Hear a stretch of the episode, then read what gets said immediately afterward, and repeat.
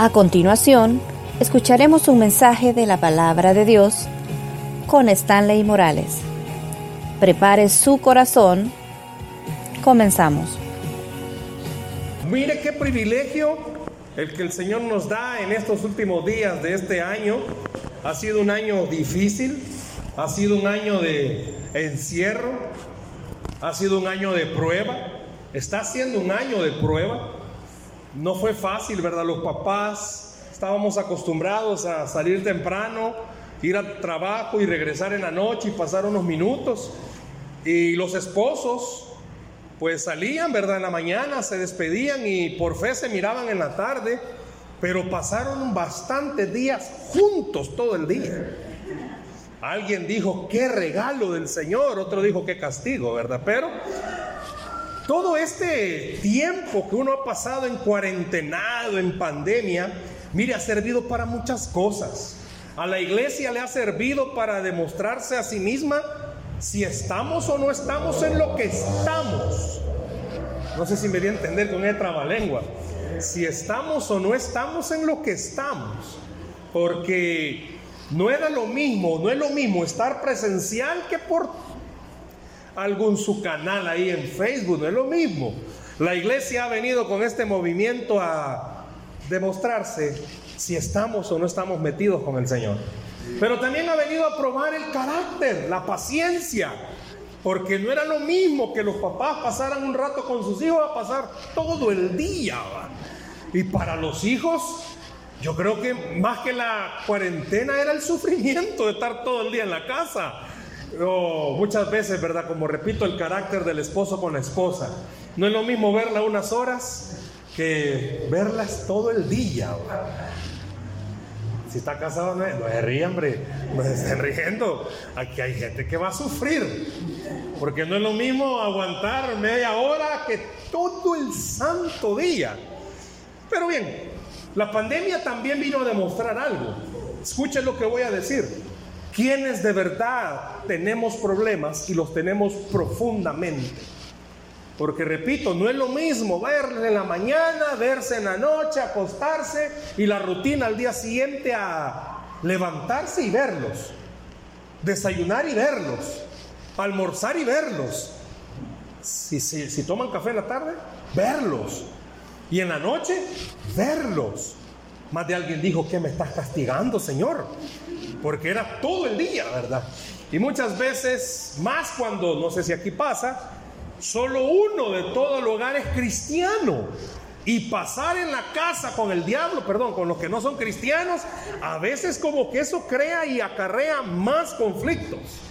No sé qué tanta paciencia, no sé qué tanta tolerancia tenga, pero todas las familias, cristianas y no cristianas, que lo hayan descubierto o no lo hayan descubierto en la cuarentena, en la pandemia, todas las familias tenemos crisis que necesitamos solucionarlas. Todas.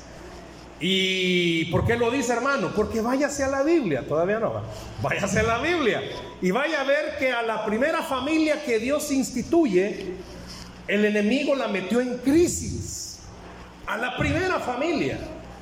Quiere decir que desde la primera familia podemos decir que todas las familias van a tener crisis.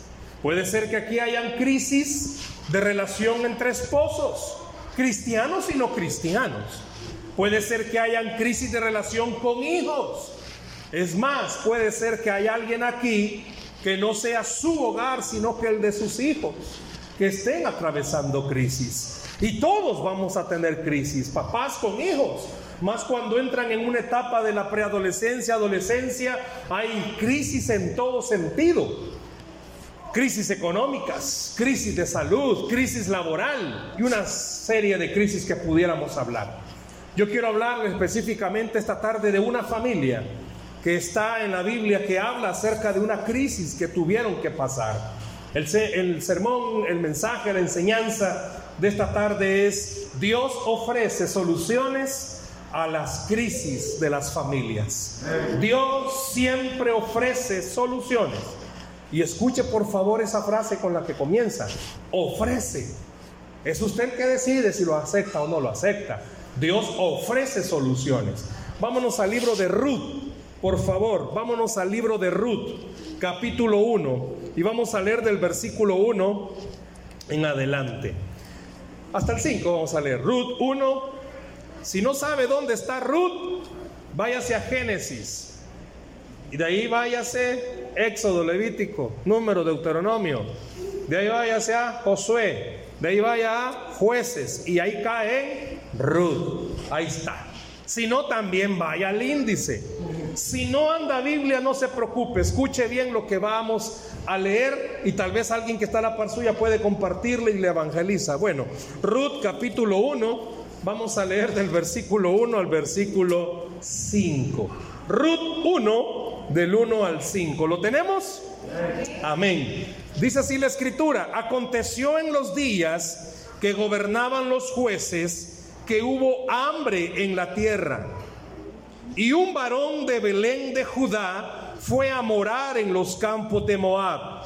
Él y su mujer y sus dos hijos. ¿Ya vio la familia? Ya está una familia, ¿verdad? Ok. Verso 2.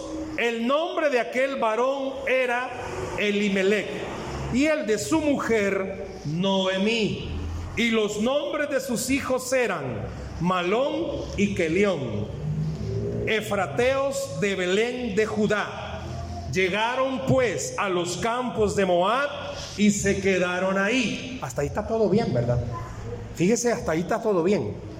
Y murió Elimelet, marido de Noemí, y quedó con ella, y quedó ella con sus dos hijos, los cuales tomaron para sí mujeres moabitas. El nombre de una era Orfa y el nombre de la otra, Ruth. Y habitaron ahí unos 10 años. ¿Ya vio el primer problema de la familia? Viudez. Ya hay un problema. Y murieron también los dos, Malón y Kelión, quedando así la mujer desamparada de sus dos hijos y de su marido. Hasta ahí dejémoslo ahorita. Vaya. Si usted se da cuenta, esta es una familia normal como nosotros. Esposo, esposa y dos hijos y por ende sus dos hijos después tuvieron esposas. Es la ley de la vida.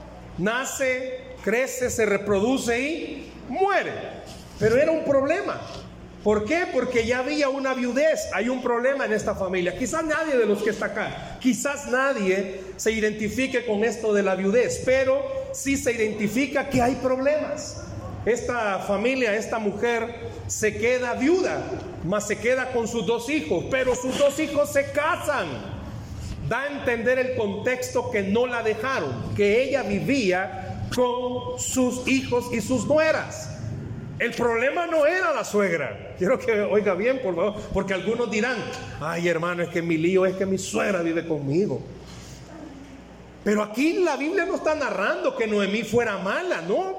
El contexto demuestra que por el tipo de familia que eran, pues tenían que vivir juntos.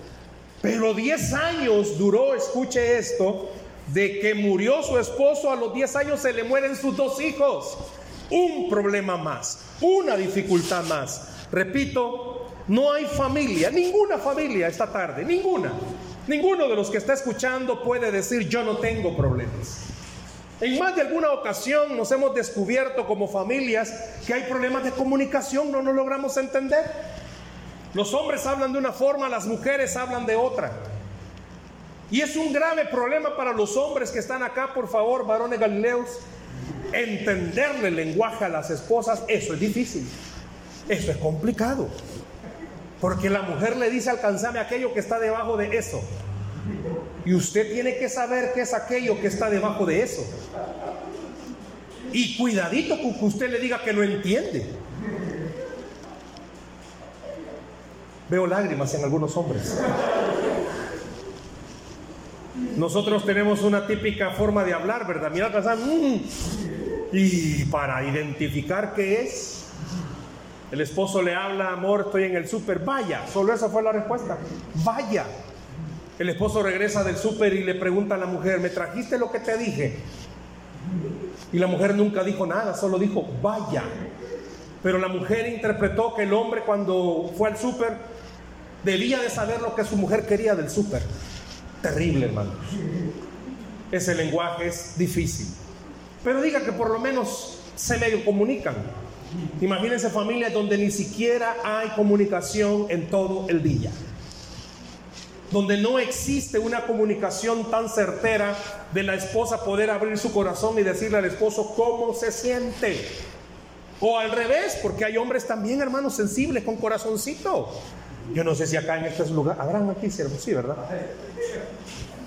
También los hombres tenemos sentimientos y en algún momento quizás estamos tan cargados y quizás nuestra mente está pensando en el trabajo, en qué hacer y la esposa dice, a saber en quién está pensando. Y no está pensando en nadie, está pensando en cómo va a ser para arreglar ese lío. Hay problemas de comunicación porque los hijos tienen un lenguaje bien especial. Se lo digo porque ahí está uno. ¿Cómo te fue? Bien. ¿Qué hiciste?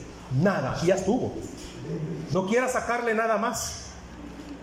Se va levantando y es como la mirada. Esto es buenos días, ¿qué tal? ¿Cómo están? ¿Cómo amanecieron?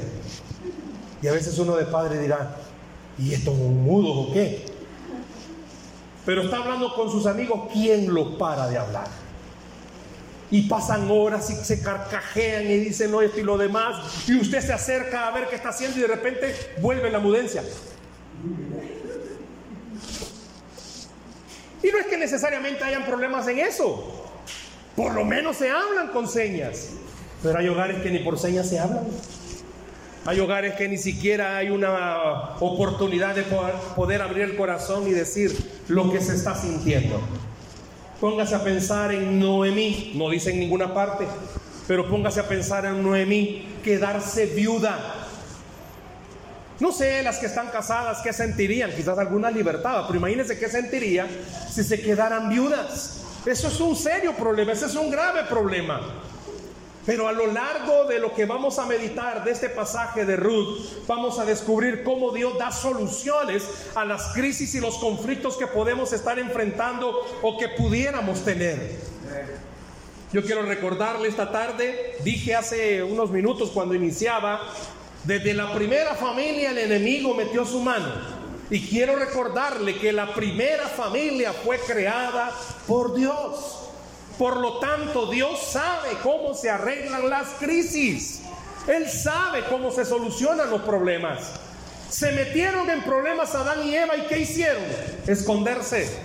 Se metieron en el primer problema y ¿qué hicieron? Taparse y ver cómo podían esconderse. No solucionar el problema. Y nos damos cuenta que Dios interviene con la primera familia, con el primer matrimonio y arregla su problema. Pero ese problema acarrió más problemas. Porque la misma familia a la que Dios ya le había dado una oportunidad, mete nuevamente el diablo su mano y agarra al hijo mayor para que mate al menor. Más problemas todavía para la familia.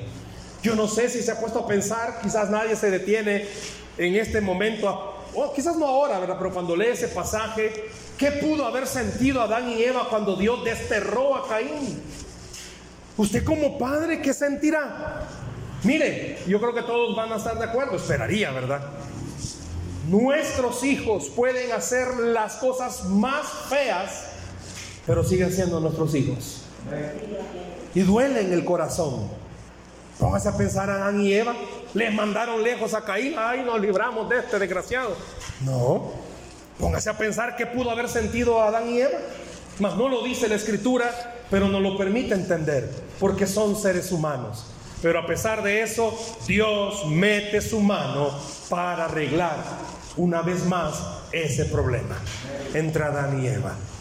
Yo quisiera que usted se pusiera a pensar esta tarde qué problemas son los que usted pudiera identificar en su familia y usted pudiera decir, de verdad que Dios, necesito que metas tu mano. ¿Y acaba de escuchar lo que dije? Que usted pueda decirle a Dios, por favor, mete tu mano. Y con el caso de Ruth, Noemí, nos damos cuenta de algo. Vea el verso 6, por favor, regrese a este pasaje. Vea el versículo 6. ¿Qué es lo que está diciendo?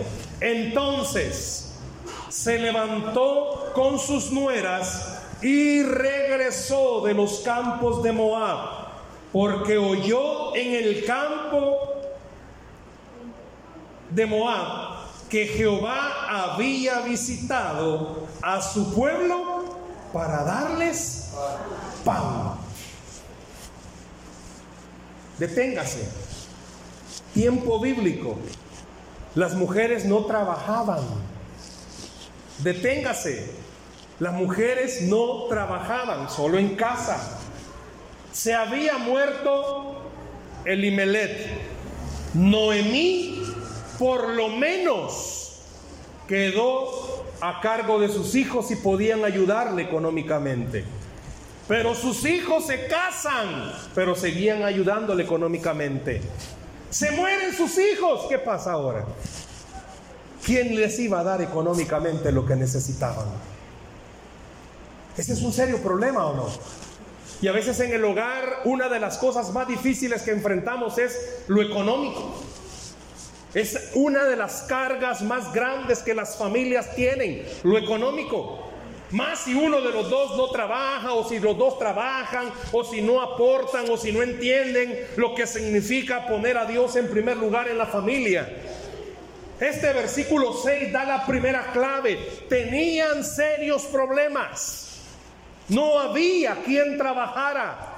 Y Noemí hizo lo básico que podemos y necesitamos hacer cuando tenemos problemas familiares tomar una decisión sabia de ir a buscar del Señor.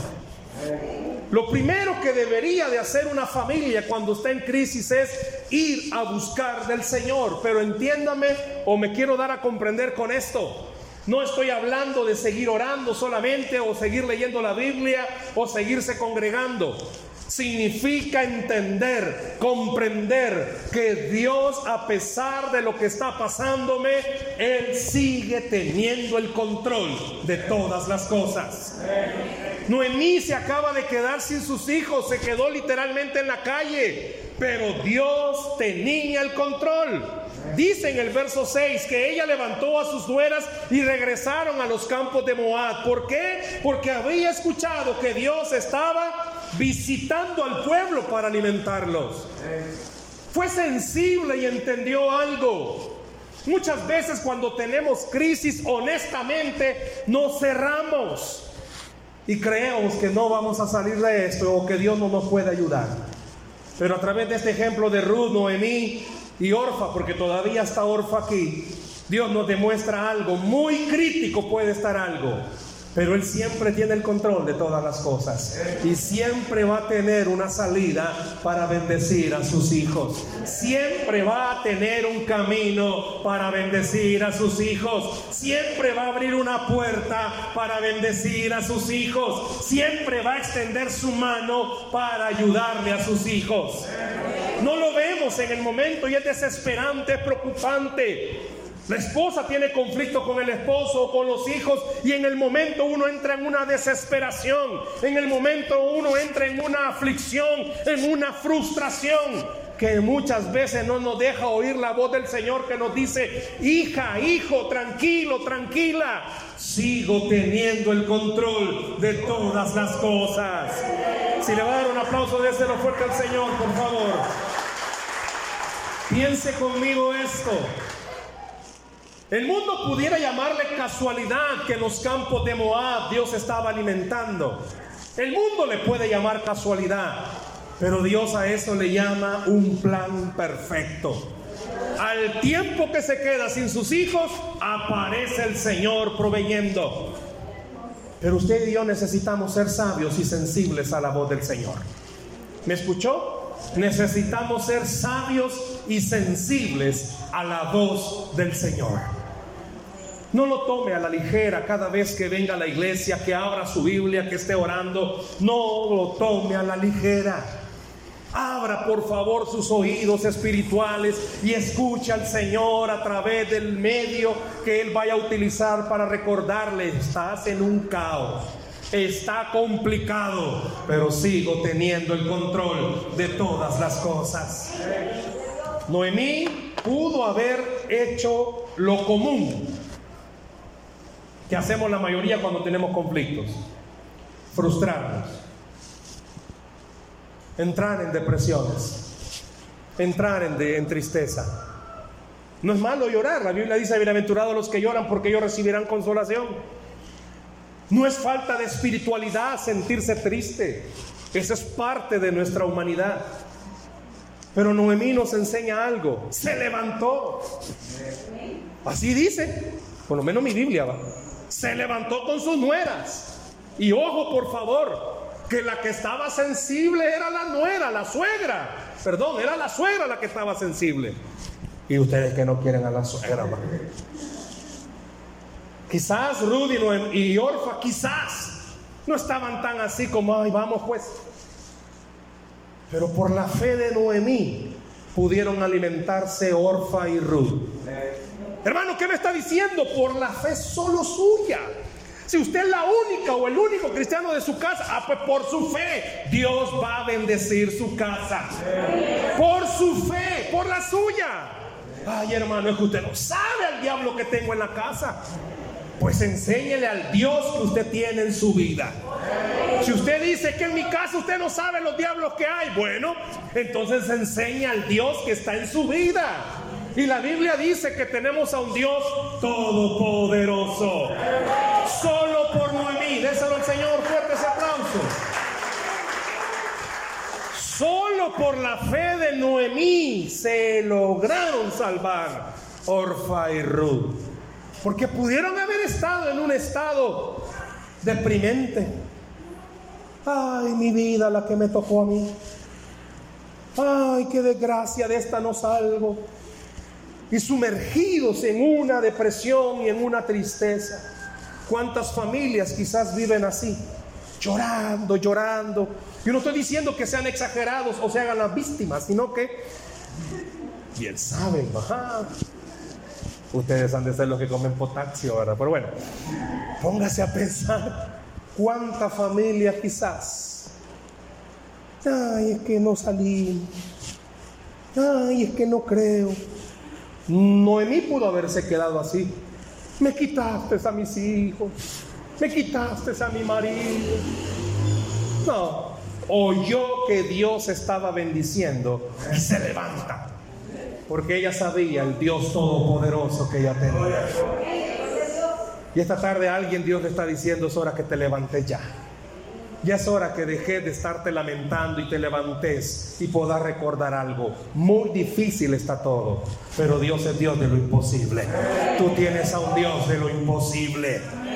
Observe cómo Noemí entonces en vez de quedarse estancada, se levanta las decisiones que usted tome van a determinar el rumbo que tome su vida. Si usted toma la decisión de no orar por sus hijos o su pareja o la familia, y hay ni modo, hay que se den en los dientes, ah, pues usted también se va a dar en los dientes, porque es su decisión. No, hermano, si ellos son los que lo están haciendo, no, discúlpeme, es su casa la que se va a destruir. Pero si usted toma la decisión de orar y creerle al Señor que aunque todo esté difícil, así como el pueblo de Israel, frente a ellos el mar y atrás el faraón, ¿qué solución tenían? Confiar únicamente en el Dios Todopoderoso. Nunca habían visto que un mar se abriera. Nunca habían visto que el agua destruyera ejércitos. Ese es un ejemplo Usted y yo no hemos visto cómo Dios nos va a sacar, pero nos va a sacar de esta situación. La Biblia dice que al que cree todo le es posible. Y algo va a hacer el Señor para sacarnos. Algo va a hacer el Señor para liberarle. Quiero que vea rápidamente, por favor, conmigo el Salmo 127.1. Ya lo conoce de memoria. Le aseguro que ya lo conoce de memoria, el Salmo 127.1. Dice una verdad tan grande si Jehová no edificare la casa, en vano trabajan los que la edifican. Si Jehová no guardare la ciudad, en vano vela la guardia. Dios está dando soluciones. Dios le dijo a Noemí, allá está alimentando, y ella se fue. Y Dios le está diciendo, déjame recordarte que tengo el control de todas las cosas. La solución, hermano, no es salir corriendo. La solución no es esconderse, la solución no es hacerse los suizos. La solución es reconocer, hay problemas en mi casa, hay problemas en mi familia, hay problemas con mis hijos, hay problemas en mi matrimonio, hay problemas de finanzas o comunicación, pero también hay una solución. Dejar que el Señor siga construyendo mi vida. Dejar que el Señor siga construyendo mi familia. Usted decide. Usted toma la decisión que hacer.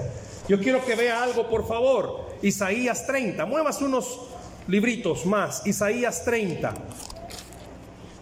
Hay de los hijos que se apartan, dice Jehová, para tomar consejo y no de mí, para cobijarse con cubierta y no de mi espíritu, añadiendo pecado a pecado, que se apartan para descender a Egipto y no han preguntado de mi boca, para fortalecerse con la fuerza de Faraón y poner su esperanza en la sombra de Egipto pero la fuerza de Faraón se os cambiará en vergüenza y el amparo en la sombra de Egipto en confusión.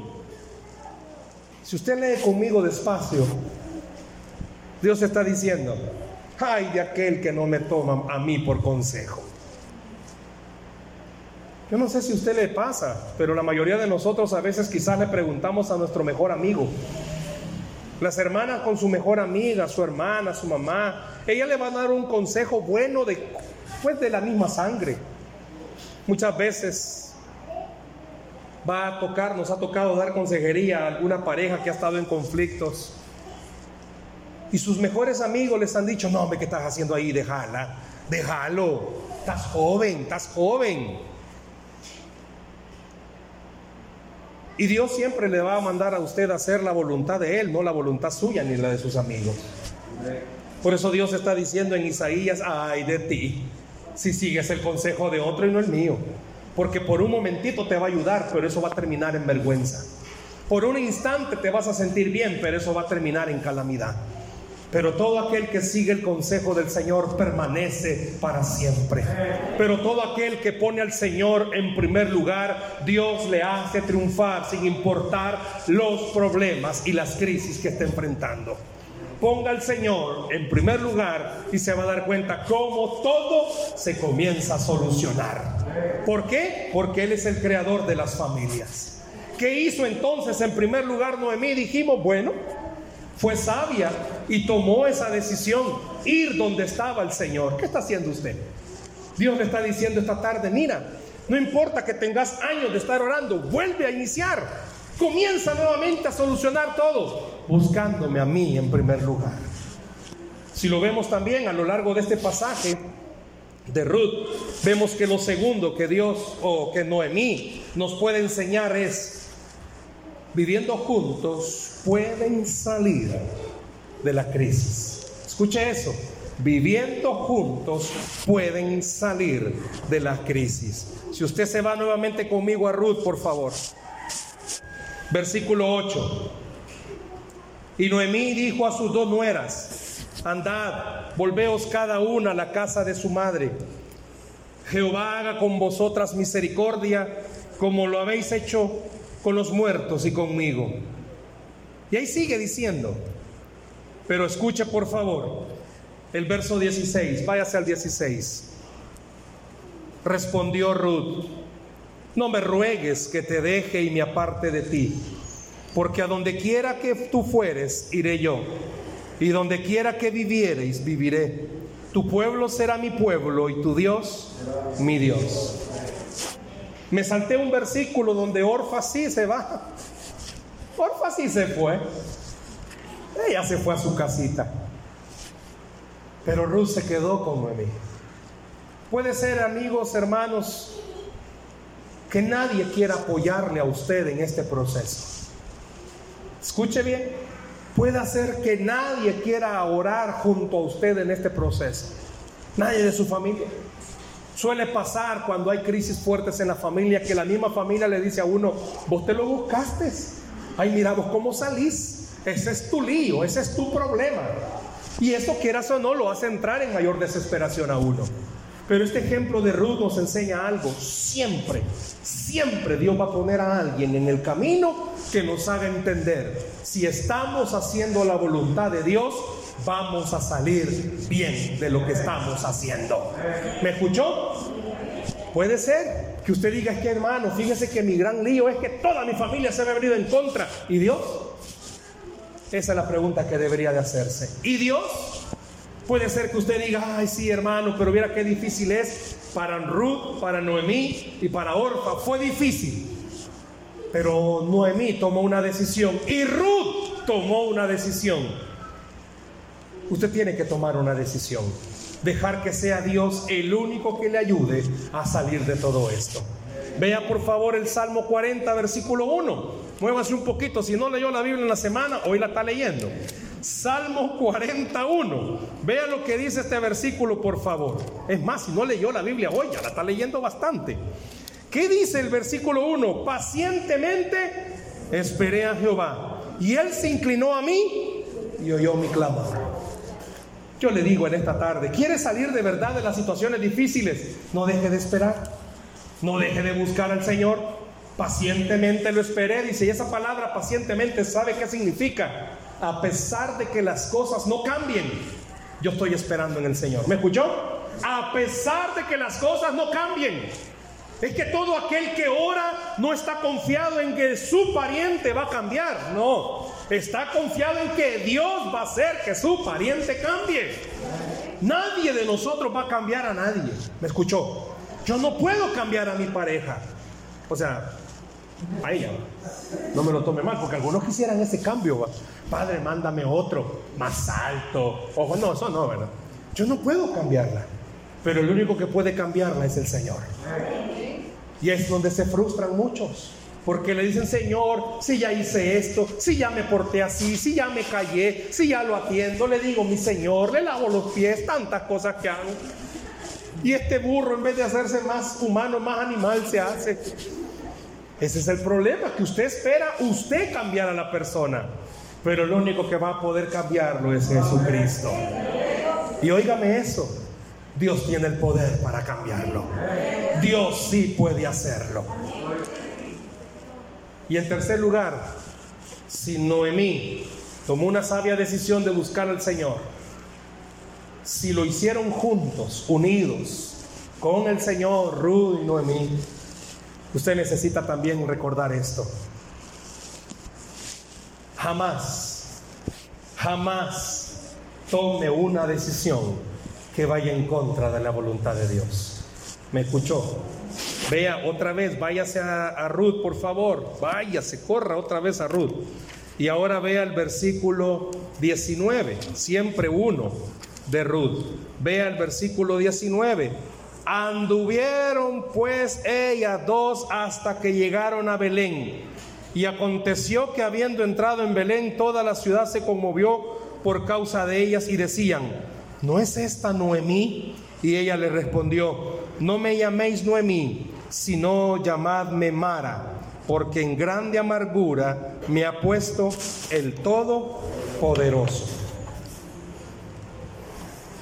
Alguien me va quizás a preguntar alguna vez, ¿y por qué ella se cambió nombre? Sino que acabamos de decir que ella confiaba en el Señor. ¿Sabía que Ruth llegó a entender algo? Era plan de Dios todo lo que había pasado. Era decisión de Dios permitir todo lo que ha pasado. Y a veces a usted y a mí se nos olvida recordar esto. Todo es plan de Dios, hermanos. Todo es plan de Dios. Hasta la pedrada más grande que a usted le pudieron haber dado, Dios la permitió. Dios permitió que se muriera Elimelech, Dios permitió que se muriera Malón y Quelón, y Dios permitió que se fuera Orfa, Dios permitió que Ruth se quedara con Noemí, Dios permitió lo que a usted y a mí nos está pasando, Dios va a permitir lo que nos va a pasar, pero siempre caminar en el camino del Señor va a ser lo más correcto que podamos hacer. Hay cosas que no las logramos comprender aquí. Y quizás van a haber cosas que no las vamos a comprender. ¿Por qué Dios permite esto? ¿Por qué Dios permite lo otro? Pero sí podemos entender que sea lo que sea, siempre Dios tiene el control de todas las cosas. Denle el primer lugar al Señor en su vida. Denle el primer lugar al Señor en su familia. Deje que Dios de verdad gobierne su casa. Si hay conflicto en su casa es donde más debería de orar. Muchas veces nosotros, no sé si le pasa, cuando hay conflictos en el hogar y hay problemas serios, en vez de tener paciencia, lo que hacemos es, saber que por vos el diablo está aquí metido.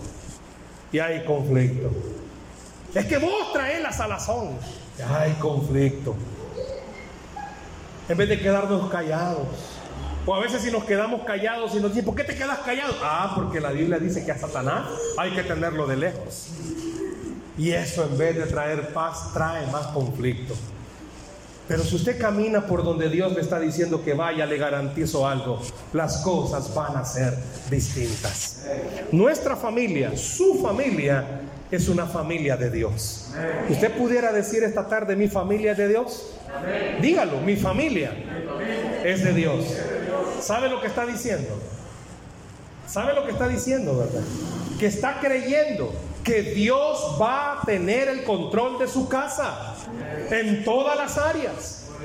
El diablo se metió a la primera familia y el diablo se va a querer meter a nuestras familias. Pero siempre debemos de recordar que si estamos caminando en el camino del Señor, todas las cosas nos van a salir bien.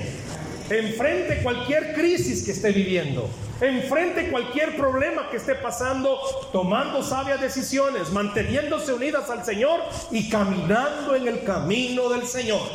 No se salga de ahí. Ay, hermano, es que a veces me dan... No se salga de ahí. ¿Qué le manda la Biblia? Orar y esperar. Ese es el camino. ¿Qué le manda la Biblia? Mujeres, está sujeta a su madre. Ahí estése. Ay, pero él no es cristiano. Usted va a orar. Que el Señor alinee a su pareja. O si es usted, el esposo y su esposa, no quiere nada con el Señor, por su fe el Señor hará que esa persona venga a sus caminos. Y si es con sus hijos, más todavía. La oración del justo puede mucho. No se salga de ese camino. No permita que las pruebas le hagan olvidar cuán grande y cuán poderoso es su Dios. A veces hemos perdido el gozo, hermanos. Y venimos a la iglesia más cargados que gozosos. Perdón lo que voy a decir, pero a la iglesia venimos a celebrar, pero venimos como que fuera velorio. Sí, sé que hay problemas, sé que hay dificultades, pero eso solo se puede arreglar cuando confiamos enteramente en el Señor. No permita que los problemas le hagan olvidar cuán grande es su Dios. No permita que los problemas hagan que usted olvide cuán poderoso es su Dios. Vea los ejemplos bíblicos, por favor. En algún momento de la vida, vea lo que la Biblia enseña. Cuántos personajes pasaron por los problemas que usted y yo quizás estamos atravesando y todos al final entendieron. Aquí el Señor es el único que puede ayudarnos. Y esta tarde le digo en el nombre del Señor, en su caso, el Señor es el único que puede ayudarle. Y por eso Él está aquí esta tarde, porque ha venido a bendecir sus familias y ha venido a bendecir sus crisis. Dios ha venido a sacarlos de donde están. Dele la oportunidad al Señor esta tarde de poder enseñarle y mostrarle cuán poderoso es su Dios. No sé cuál sea su crisis. No sé cómo esté su familia. No sé cómo esté compuesta su familia. Algunos quizás hasta para venir a la iglesia tienen conflicto en la familia. Tienen problemas para venir. Yo recuerdo antes en una iglesia había alguien que me contaba que tenía que dejar todo hecho para que pudiera ir a la iglesia, porque si no era conflicto, ninguna de esas cosas son en vano. Todas las ha visto el Señor y todas las va a recompensar el Señor. Yo no sé cuántos de ustedes derraman lágrimas por venir a la iglesia. Dice la Biblia, usted lo sabe, que el que con lágrimas ha sembrado, con regocijo cosechará. No deje de esperar, no deje de creer. Usted tiene a un Dios todopoderoso que abre puertas y abre caminos. Déselo fuerte al Señor, por favor. Hay alguien que quizás pueda decir, no se imagina lo que yo sufro. Pues yo no me imagino, pero Dios sí lo sabe. Y no es casualidad que usted esté aquí esta tarde porque Dios le está diciendo cada lágrima que usted ha derramado. Deje, espere que Dios lo va a convertir en gozo. Lo que ahorita es un caos en el Señor siempre termina en bendición. Denle la oportunidad a Dios de mostrarle cuán grande y cuán poderoso es Él. La Biblia dice que Ruth con Noemí se quedaron, regresaron a Belén y Dios tenía algo preparado. ¿Sabía usted que de Ruth viene el linaje de Jesucristo? Si Noemí no, se hubiese levantado y no hubiese ido a los campos de Moab, Ruth no hubiese sido partícipe de la línea de Jesucristo. Claro, alguien me va a decir, no, Dios ya lo tenía todo. Dios es un Dios, como yo dije al principio, Dios sugiere, ofrece soluciones. Pero entendemos algo, la sensibilidad de Noemí hizo que Ruth fuera escogida. La sensibilidad de ustedes como padres va a permitir que sus hijos sean escogidos por Dios para bendecirlos. Quizás ahorita usted diga, ay, pero mis hijos están sufriendo. Siga orando, porque a sus hijos Dios les tiene bendición. Siga clamando, porque a su casa Dios le tiene una gran bendición. Dice la Biblia que al que cree, todo le es posible. Denle un aplauso al Señor, por favor, en esta hora. Usted mejor que nadie sabe cuáles son las crisis que están pasando. Pero esta tarde Dios le está diciendo a usted, a su corazón, yo quiero ayudarte. ¿Por qué no cierra sus ojos, por favor, ahí donde está? Cierre sus ojos.